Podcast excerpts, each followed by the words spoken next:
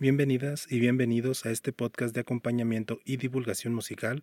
Soy Rodrigo Dávila y esto es La Guitarrosfera.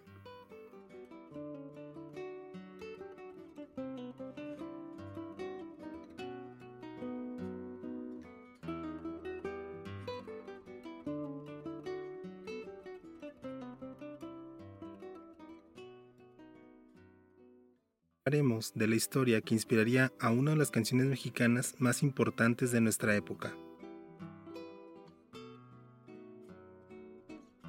Un trágico romance de una joven pareja oaxaqueña.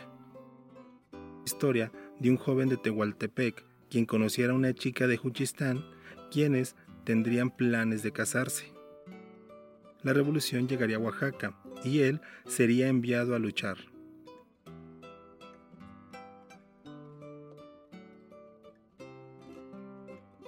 De su partida, mientras se despedían, el llanto corrió por los ojos de ella. Ella juró esperarlo para casarse a su regreso, pero él no volvió.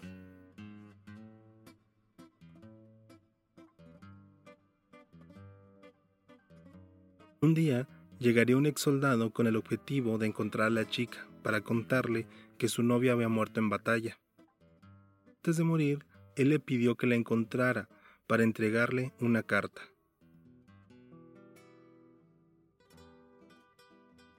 El soldado encontraría a la joven y le entregaría esa carta.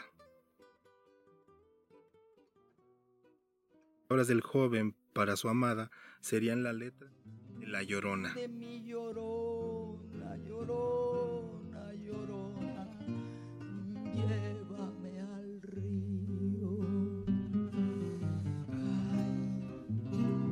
llorona, llorona, llévame al río.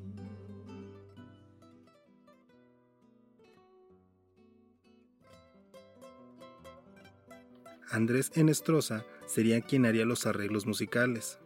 Vemos cómo llegaría esta carta a manos de Enestrosa. No existe una sola versión de la canción. Esto debido a su carácter folclórico asume que existen alrededor de 121 complas distintas, según Margit Frank en su recopilación Cancionero Folclórico de México. Llorona es un son itzmeño, género musical originario del istmo de Tehuantepec, de compás ternario, por lo cual sería confundido normalmente por un vals. Canción de amor y al mismo tiempo de dolor está compuesta en la tonalidad de la menor esto por su nobleza. Llorona es una obra escuchada alrededor del mundo. Representa lo que es la cultura mexicana. Actualmente es asociada al Día de Muertos. Por ello, la Llorona nos une en la vida y en la muerte.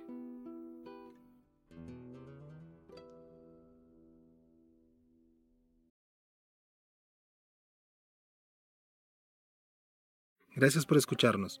Recuerda que puedes dejarnos tus dudas y comentarios en nuestras redes sociales. Síguenos como La Guitarrosfera en Instagram, Facebook y YouTube. Puedes escucharnos en Spotify, Google Podcast, Apple Podcast y Anchor. Yo soy Rodrigo Dávila y esto fue La Guitarrosfera.